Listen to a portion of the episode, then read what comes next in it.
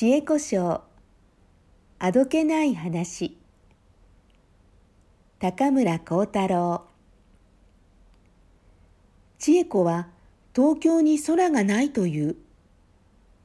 本当の空が見たいという。私は驚いて空を見る。桜若葉の間にあるのは切っても切れない昔なじみのきれいな空だ。どんより煙る地平のぼかしは薄桃色の朝の湿りだ。千恵子は遠くを見ながら言う。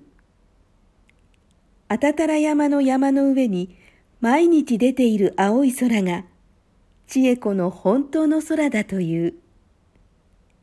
あどけない空の話である。